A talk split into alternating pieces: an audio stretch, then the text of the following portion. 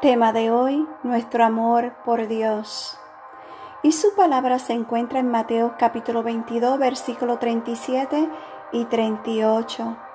Y su palabra nos dice, ama al Señor tu Dios con todo tu corazón, con todo tu ser y con toda tu mente. Le respondió Jesús, este es el primero y el más importante de los mandamientos. Una cosa es amar a Dios con nuestro corazón y otra es amarlo con nuestras mentes. Amarlo con nuestra mente significa que Él domina nuestros pensamientos, lo cual inevitablemente controla nuestras acciones. Amar a Dios con tu mente significa que tu máximo deseo es que los pensamientos de Él sean los tuyos.